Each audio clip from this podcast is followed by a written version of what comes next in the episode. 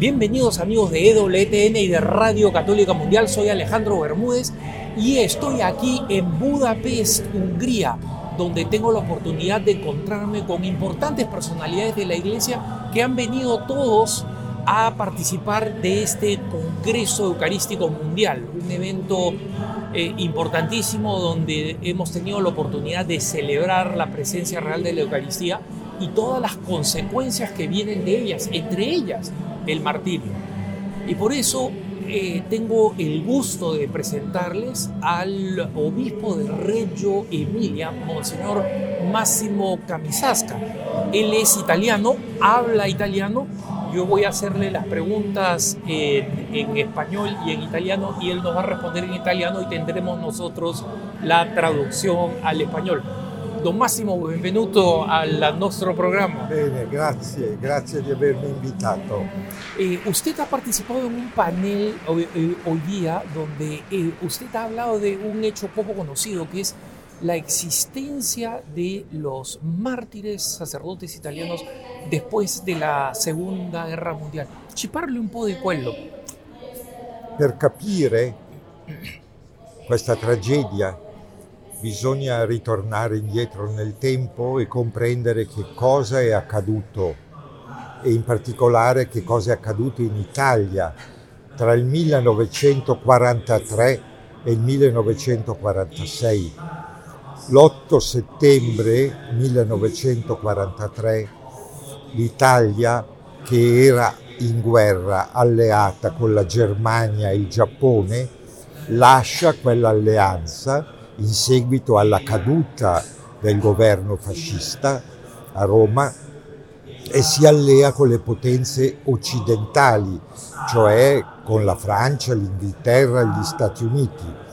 Un cambio di alleanza che porterà delle conseguenze importanti, eh, drammatiche sicuramente, in alcuni casi tragici, in altri casi invece una strada di liberazione.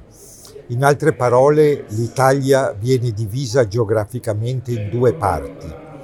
Una parte, il sud, dove sono sbarcati gli alleati, soprattutto americani, ma anche inglesi, anche polacchi, anche eh, militari di nazioni alleate che stanno risalendo lentamente verso il nord, dove i tedeschi si stanno ritirando e dove ci sono sì degli scontri, ma eh, non gravi, anche se il vero problema sono i bombardamenti delle città. Al nord che cosa succede? Succede che eh, il nord Italia in mano ai tedeschi è consegnato dai tedeschi alla Repubblica Sociale Italiana, cioè al tentativo di Mussolini liberato dal Gran Sasso, dove era stato imprigionato dopo le sue dimissioni del 25 luglio 1943, i tedeschi lo liberano e creano uno Stato fantoccio chiamato Repubblica Sociale Italiana, dove il praticamente esiste un territorio sotto tutela tedesca. Quindi abbiamo un paese diviso in due. Nella zona dell'Italia occupata dai tedeschi a poco a poco si vanno formando dei gruppi partigiani, cioè eh, giovani che formano dei gruppi di combattimento di formazione socialista e comunista, ma anche di formazione liberale e cattolica, anche se minoritari questi ultimi. Bene, eh, abbiamo dunque una situazione nel nord Italia di una dura guerra e talvolta assume i contorni di una guerra civile.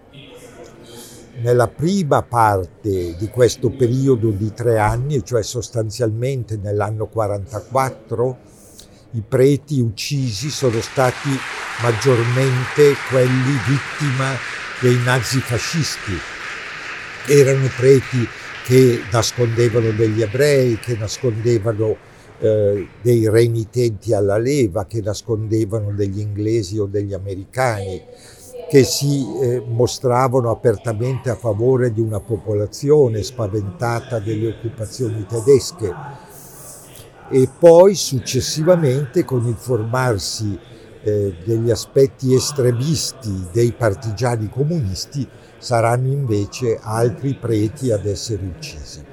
Complessivamente caddero sotto eh, le armi delle opposte fazioni in Italia più di 300 preti in quel periodo e direi che il numero è assolutamente per difetto perché è un numero che si va incrementando attraverso sempre nuove scoperte d'archivio anche perché non tutti i delitti erano registrati talvolta per noncuranza, talvolta per paura.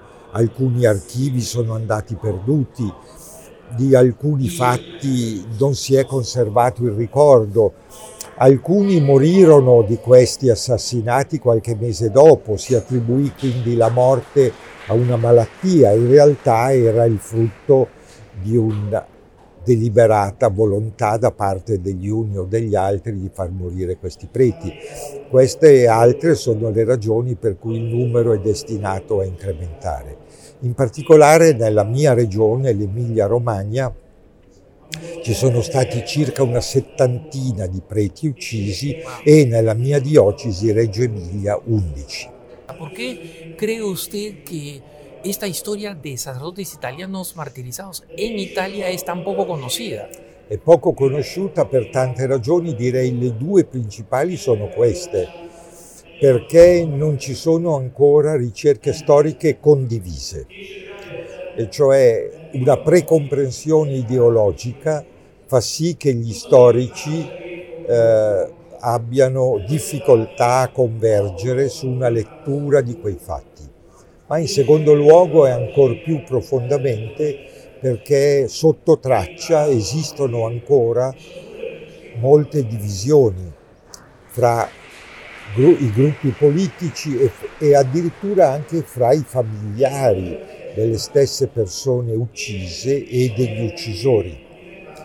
Eh, per questo è assolutamente importante tutto un lavoro di conoscenza e di riconciliazione fra i diversi gruppi politici, ideologici, perché nasca una memoria condivisa, ma perché nasca anche la volontà comune di partecipare a una ricostruzione di un umanesimo vero che senza il perdono non può sussistere.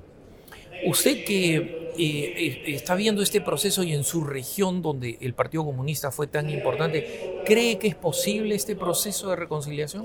Io ho lavorato molto per questo, in due direzioni che sono quelle che annunciavo prima, e cioè eh, innanzitutto favorire la ricerca storica e in fondo la mia piccola relazione di oggi qui al congresso eucaristico è un po' un segno no? di questa volontà di ricerca storica e nello stesso tempo favorire gli esempi di riconciliazione. Nella mia relazione ho citato due esempi che per me sono stati luminosissimi. Ho parlato di un seminarista di 14 anni ucciso da partigiani estremisti comunisti, perché non posso dire che tutti i partigiani comunisti fossero così, e bene la figlia dell'uccisore di questo ragazzino recentemente è venuta durante una celebrazione liturgica nella chiesa del paesino dove Rolando Rivi, questo è il nome di questo ragazzino, viveva e dove oggi sono raccolte le sue reliquie, le sue ossa, no? a chiedere perdono a nome del padre uccisore, a nome di tutta la famiglia. Questa signora, quando ha saputo, non dal padre, che era morto, ma da una parente che il padre era stato l'uccisore di Rolando e lei non sospettava assolutamente nulla perché non dobbiamo, non dobbiamo dimenticare che questi uccisori non parlavano e questa è una delle ragioni per cui è difficile oggi una memoria storica condivisa e anche una riconciliazione. Non dimentichiamo che ci sono stati tanti processi contro innocenti, proprio perché gli uccisori erano invitati e quasi costretti a non parlare in taluni casi. Il... E eh, posso raccontare un altro fatto, invece Don Pasquino Borghi, un sacerdote questa volta ucciso dai nazifascisti, assieme a altri partigiani al poligono di Reggio Emilia eh, nel 1945. Ebbene, eh, l'uccisore di Don Pasquino era un ragazzo di 17 anni, perché i fascisti non riuscirono a trovare nessuno che voleva uccidere Don Pasquino, che si prestava a questa uccisione. Questo ragazzo mi ha scritto poche settimane prima di morire, alcuni mesi fa, sia ricordando il perdono che la mamma di Don Pasquino aveva scritto a sua madre, sia la lettera che sua madre di risposta aveva scritto, sia anche il fatto che lui stesso riconosceva che questa col- corrispondenza fra le madri, questo perdono, era stato lo spunto fondamentale della conversione della sua vita lui è morto quasi a 90 anni, ha dedicato tutta la sua vita alla carità, all'aiuto ai poveri, ai diseredati.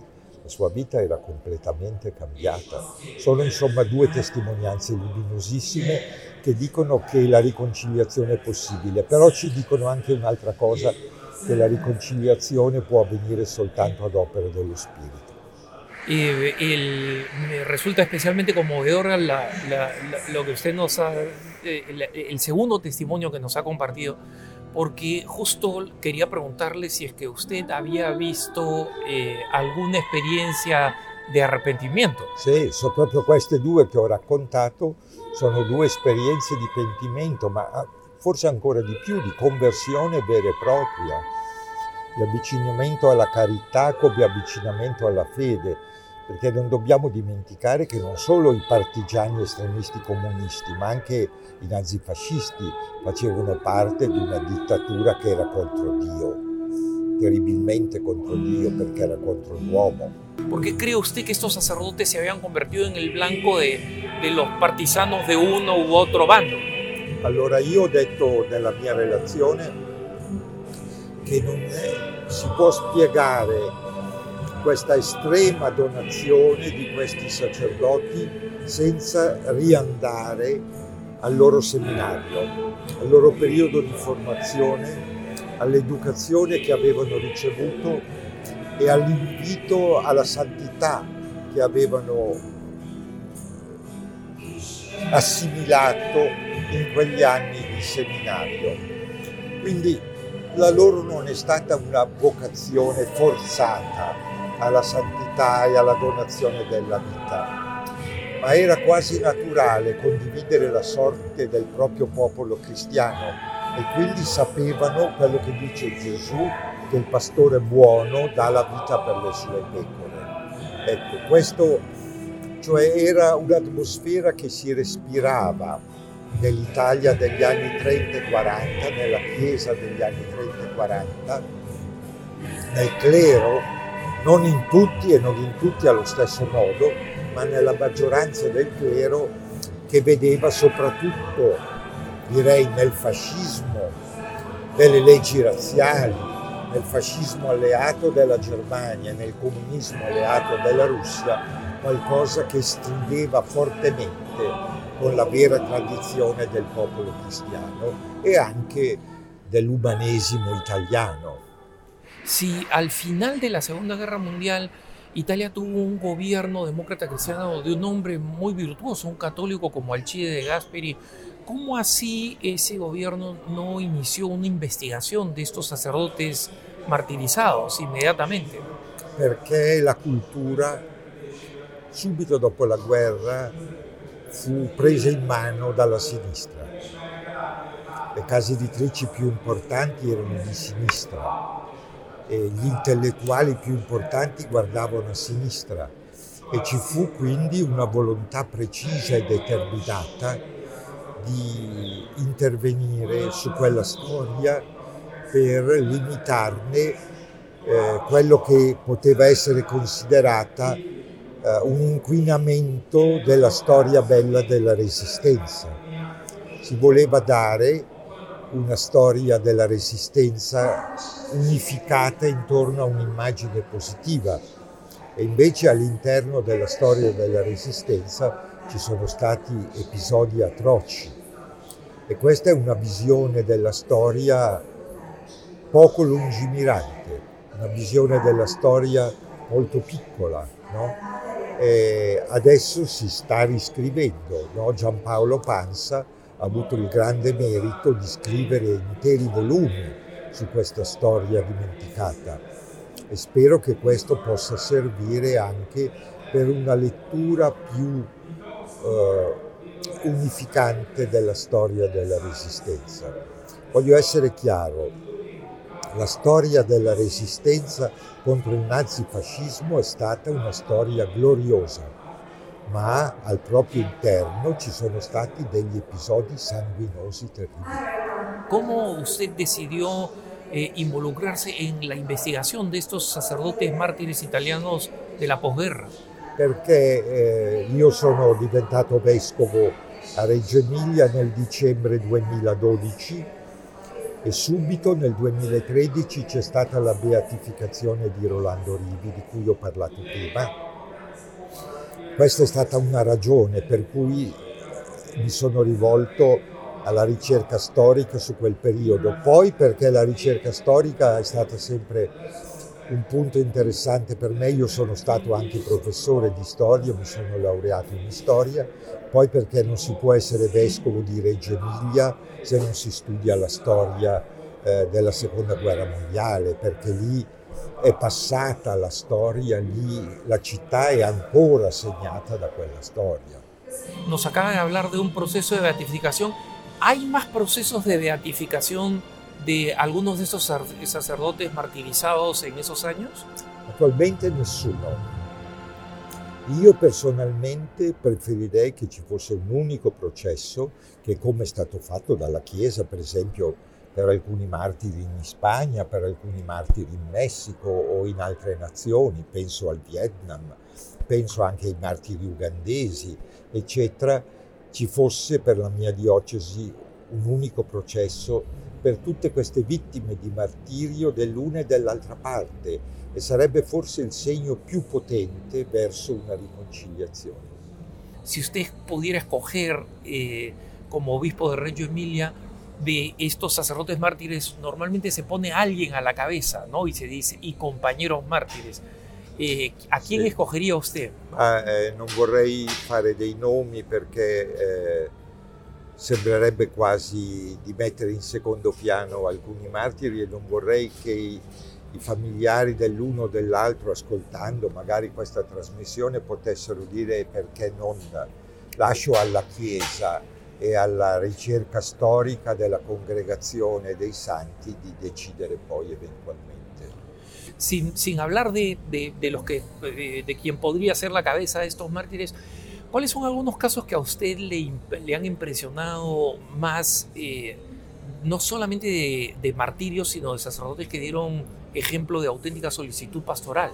Ah, uno è proprio quello di cui ho parlato prima, Don Pasquino Borghi, che è stato appunto fucilato nel poligono di Reggio Emilia assieme ad altri partigiani comunisti.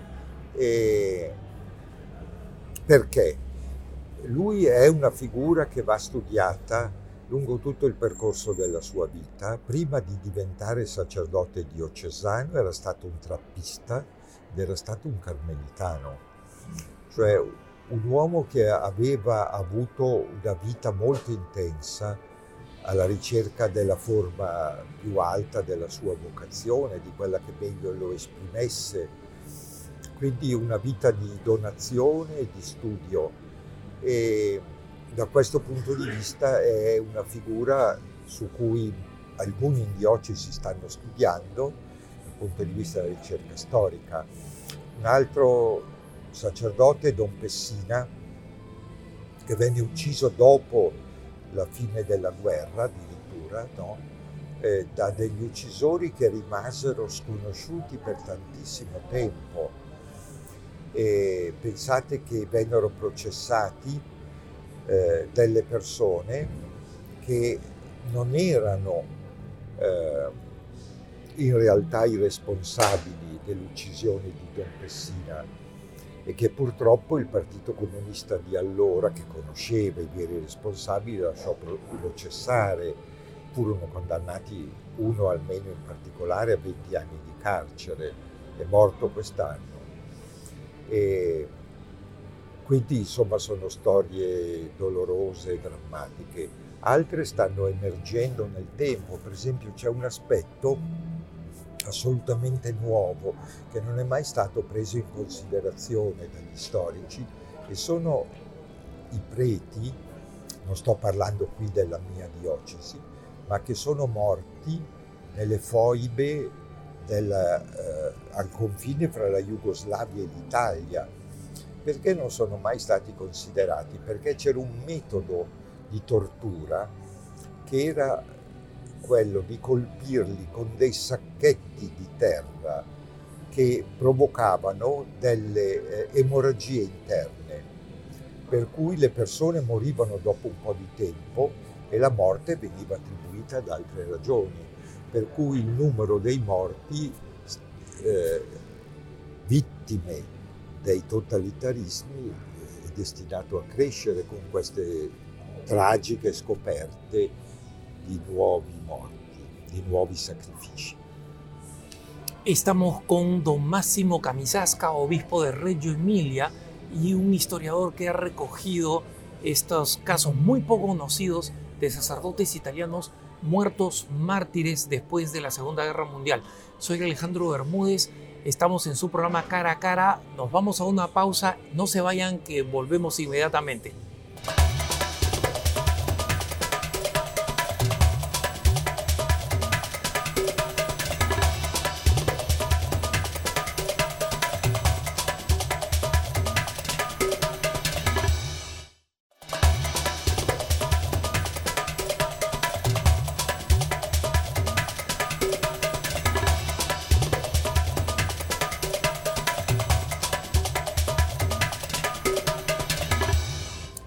Estamos de vuelta con su programa Cara a Cara. Soy Alejandro Bermúdez y estoy conversando con su excelencia, Monseñor Máximo Camisasca. Él es italiano, obispo de la región del Reggio Emilia, en la zona norte de Italia, y nos ha estado hablando de un tema que él ha venido investigando hace ya algún tiempo y que ha arrojado resultados realmente sorprendentes para la mayoría de los católicos que no sabíamos de esto de la cantidad de mártires, sacerdotes mártires italianos eh, al final de la Segunda Guerra Mundial. Nos ha hablado de los casos de sacerdotes cuyo celo pastoral a usted le han impresionado en su búsqueda, en su investigación. ¿Nos puede hablar de algunos casos de arrepentimiento que le hayan impressionado in sua investigazione?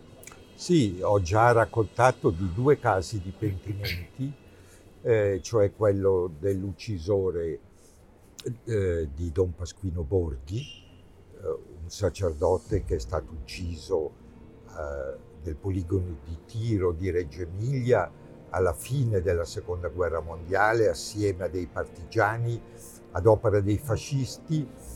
E in particolare Don Pasquino fu ucciso da un ragazzo di 17 anni che proprio è morto alcuni mesi fa e che prima di morire mi ha scritto una lettera esprimendo tutto il proprio pentimento per quel fatto, esprimendo anche la certezza che la sua vita era stata cambiata da quel fatto, in particolare della memoria di ciò che aveva compiuto senza ragioni, preso all'ultimo momento dai fascisti che non trovavano qualcuno che sparasse a Don Pasquino, le lettere che si erano scambiate le due madri.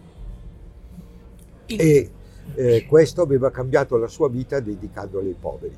Poi eh, naturalmente in questi anni ho ricevuto lettere che, eh, di persone che chiedevano però che io non rivelassi il loro contenuto e quindi che mantenessi negli archivi segreti queste lettere che esprimevano il pentimento per atti compiuti e penso che questo sia eh, un seme che porta poi a un cambiamento vero dentro la vita delle persone, di un paese, di un quartiere, di una famiglia. Ecco, eh, penso che la cosa importante è proprio entrare in una nuova mentalità che solo la fede cristiana può, a mio parere, generare. Qual è questa nuova mentalità? Non solo che il eh, nemico, quello che è considerato un nemico, è in realtà un fratello, perché è figlio dello stesso Dio, ma che anche pur rimanendo ovviamente le ragioni profonde del dissenso politico nell'uno o nell'altro caso, però si può lavorare per costruire assieme qualcosa di vero e di importante per i nostri fratelli uomini. Sí. El, usted en su conferencia hizo una reflexión sobre lo que estos episodios significan para la autoconciencia del cristiano en este momento histórico. ¿Nos podría hablar un poco de esa sì. riflessione? Innanzitutto dobbiamo considerare un fatto, cioè eh, stiamo parlando, ho parlato in questa conferenza dei martiri alla fine della seconda guerra ma non dobbiamo dimenticare poi che con la conclusione di questi episodi tragici, no, i martiri non sono mancati, anzi si sono moltiplicati e quando c'è stato l'anno santo del 2000 sono uscite delle ricerche storiche che hanno parlato del Novecento come del secolo per eccellenza dei martiri. E a tutt'oggi no, sappiamo di martiri, martiri cattolici, martiri cristiani, anche delle altre confessioni, penso per esempio alla Nigeria, eh, ma penso, penso, alla Cina, penso ad altre regioni del mondo, no? per parlare di martirio esplicito. Poi oggi c'è anche un martirio sotterraneo, un martirio sottile, un'emarginazione. D'altra parte questo non ci deve sorprendere. Gesù capitolo, come riportato nel capitolo quindicesimo del Vangelo di Giovanni al versetto 18, ha detto non stupitevi se il mondo vi odia, perché prima di voi ha odiato me, che sono eh, il punto d'origine no? di tutta questa storia del nuovo popolo di Dio. Perciò il martirio non cercato, martirio subito ad opera eh, di nemici della fede, è stato un fenomeno enorme di tutta la storia del Novecento. Questo vuol dire che i nostri parametri con cui guardare alla storia, anche alla storia della Chiesa, sono molte volte carenti. Sono dei parametri sociologici che guardano i numeri. I numeri sono importanti, non sono dell'idea che piccolo è bello, però nello stesso tempo dobbiamo riconoscere che c'è qualcosa di più profondo, di più importante del, dei numeri ed è la qualità della vita che la fede porta, la qualità della testimonianza, della speranza, della carità che la fede porta.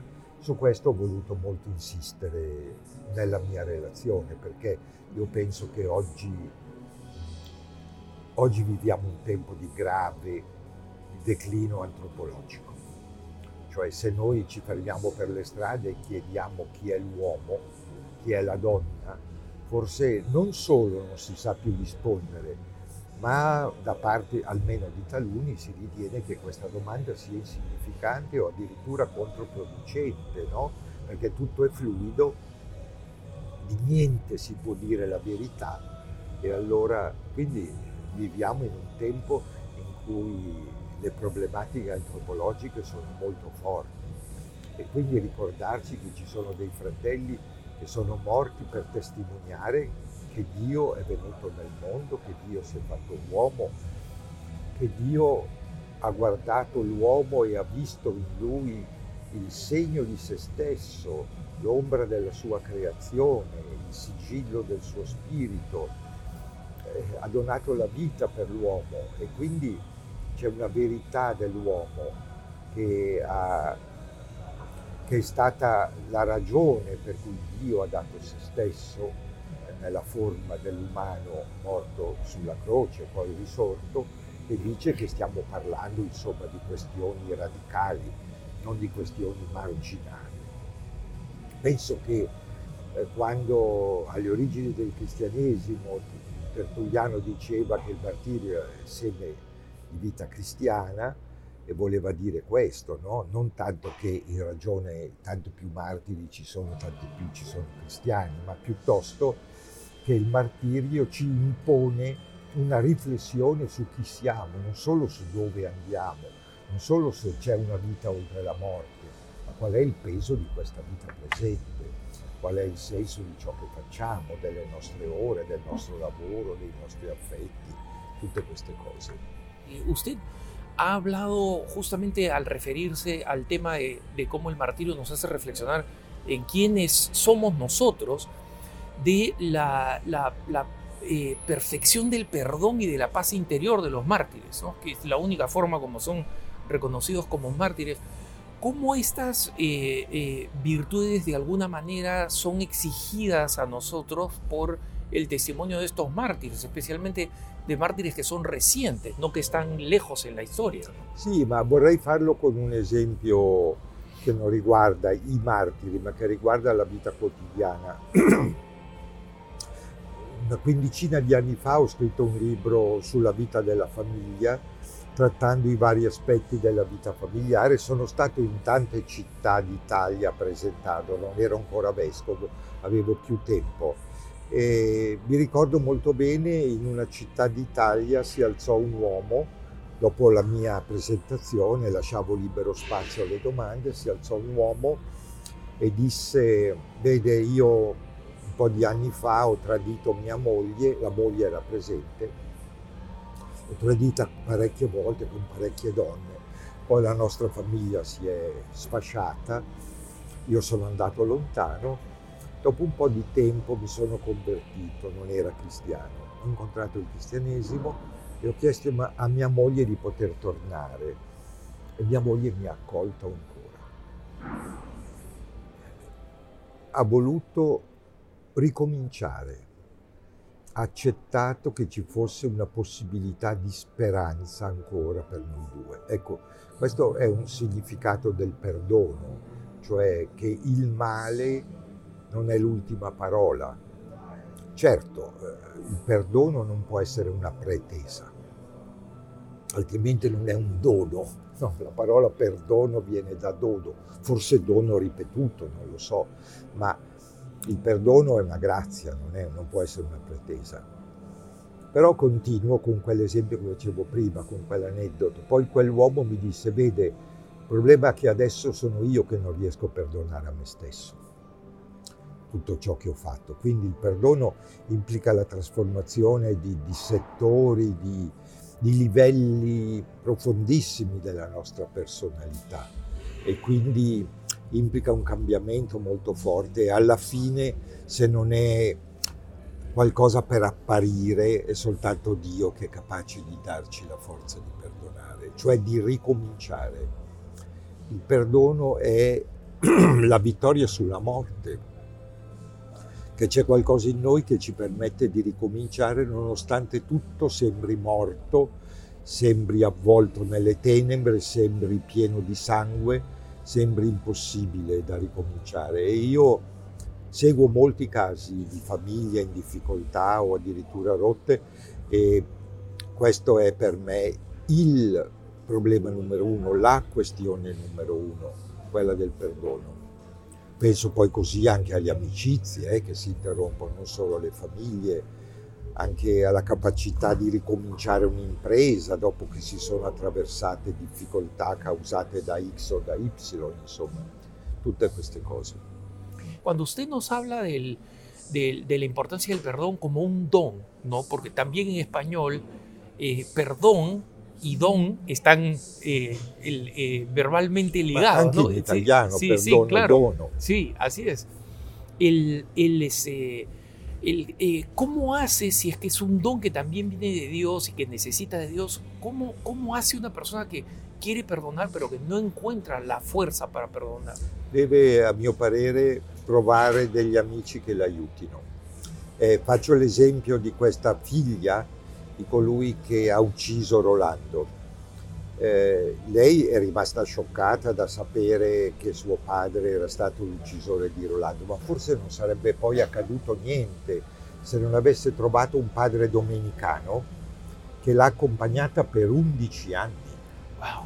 in un cammino di 11 anni per poter arrivare ad accettare che suo padre fosse stato l'uccisore, l'assassino di Rolando, per accettare eh, che la sua vita potesse avere una svolta, per accettare eh, Cristo come orizzonte della sua vita, cioè sono percorsi molto lunghi. Però occorre una mano che ti prenda. Ecco, se tu pensi di fare tutto da solo, molto difficile che riuscirai a fare qualcosa. Es bello porque también el amigo o la amiga que usted nos recomienda que nos puede acompañar en el proceso de perdón, también ellos son un don de Dios. Sì. ¿no? Sant'Agostino, io ho riflettuto a lungo sul tema dell'amicizia nella mia vita e potrei raccontarvi decine e decine di definizioni, ma alla fine quella che mi ha convinto di più è quella che dà Sant'Agostino, anche lui ne ha date tante di definizioni, essere due in una sola anima, essere due anime in un solo corpo, eccetera, eccetera, ma è camminare assieme verso Dio. Ecco, io direi camminare assieme verso Dio. Abbiamo bisogno di qualcuno che ci prenda per mano, camminare implica fatica, implica anche la possibilità di cadere, implica una direzione, implica un traguardo. È molto bello, insomma, questa immagine del camminare come metafora dell'amicizia, del camminare assieme. El, usted ha hecho toda esta investigación como, como historiador, como hombre de la historia, profesor de la historia, estudiante de historia, pero finalmente la ha hecho como cristiano también. Entonces, ¿Cuál es la, le la lección final que podría dejarnos a, a, ahora che terminamos il programma? La lezione finale secondo me è questa, la Chiesa non deve, non può avere paura della storia. La Chiesa ha tutto da guadagnare dalla verità della storia, perché se la storia rivela che i suoi figli sono stati cattivi, hanno commesso degli errori o dei peccati o dei delitti, deve chiedere perdono. Se rivela che eh, c'è stato un seme di santità e un frutto di santità nella vita dei suoi figli, questo può illuminare tutti. Tutti siamo dei pellegrini che cercano di seguire le orme di Gesù e di camminare bene. Purtroppo siamo pellegrini peccatori, e quindi nella storia della Chiesa c'è implicito anche l'errore, il peccato, talora anche l'errore grave come si è visto recentemente per la questione della pedofilia no? che ha turbato giustamente tutta la Chiesa e di fronte a cui è nata nella Chiesa una consapevolezza nuova. E perciò io penso che la ricerca storica è, quando è condotta con passione per la verità e non con schemi ideologici, porta l'uomo vicino a Dio. Eccellenza, tante grazie, Eccellenza, grazie muchísimas gracias. Sono contento di aver potuto parlare agli ascoltatori e a coloro che si mettono invece in visione davanti a questa cara, in italiano non vuol dire volto, ma vuol dire amica, canale televisivo. Y, y muchas gracias, eh, eh, Excelencia. Sapia lei che eh, i nostri televidenti eh, sempre pregano per i nostri ecco. invitati e per, la, le, per la, la, loro missione pastorale. No? Allora io eh, capirò se voi pregate perché sento un filo che mi tiene o che mi lascia cadere.